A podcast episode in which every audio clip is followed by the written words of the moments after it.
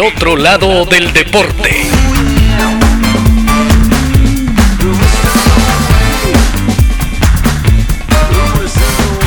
Hoy presentamos el primer rey del fútbol. Passou para frente, arraste no comando de ataque, estoura intermediário do palestra, finta, tira de longe, atenção! Si te preguntan quién fue el máximo goleador de todos los tiempos, ¿qué responderías? ¿Di Stefano? ¿Romario? ¿Pelé?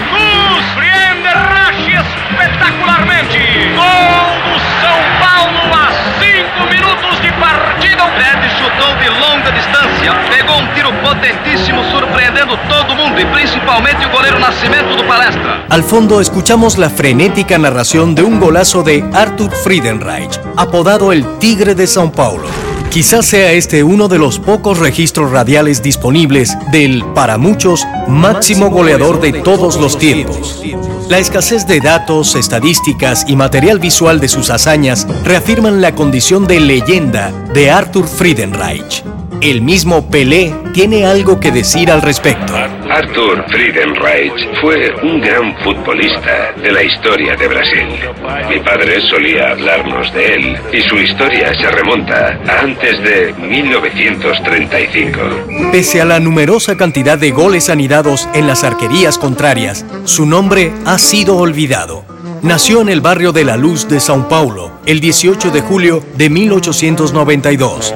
En aquellos tiempos en los que el fútbol se expandía por toda América y ganaba popularidad, en Brasil era un privilegio para blancos de clase pudiente. Arthur Friedenreich no pertenecía a la élite y era de raza negra. Por sus ojos claros y por ser hijo de un mercante alemán, se le permitió entrar a la cancha. Nadie se imaginó que años después de debutar en el equipo Germania, se convertiría en el primer rey del fútbol brasilero. El Tigre tuvo un defecto. Entraba con retraso al campo porque en el vestuario invertía al menos 30 minutos planchándose el cabello para aparentar que era un blanco con un bronceado playero.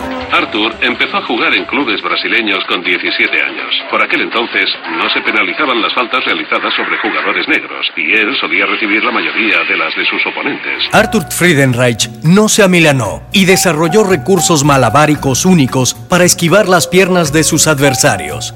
Mientras tanto, el Tigre fue un adelantado a su tiempo y perfeccionó su técnica para patear el balón y darle efectos circenses que producían una trayectoria curva. El Tigre superó todos los obstáculos para seguir su ascenso a la gloria.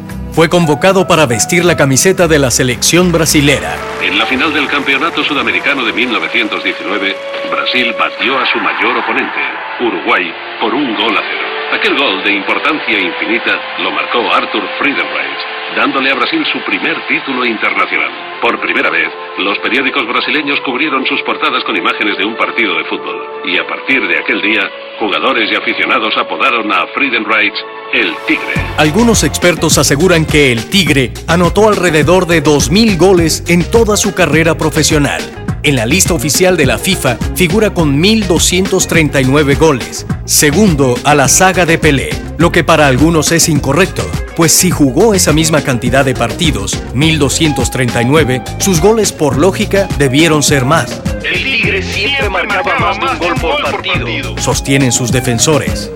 Lo cierto es que goles más, goles menos, Arthur Friedenreich cambió para siempre la historia del fútbol y las aficiones de un país entero con su gol mágico ante Uruguay. El otro lado del deporte. Si deseas conocer más sobre el otro lado del deporte, escucha nuestros episodios en Spotify, Amazon Music, Apple Podcast, Buzzsprout y iBox. Búscanos en Instagram y Twitter como arroba eoldeporte. Si te gusta el contenido de El otro lado del deporte, apóyanos con un follow, comentario, like o compartir para seguir contándote nuevas historias.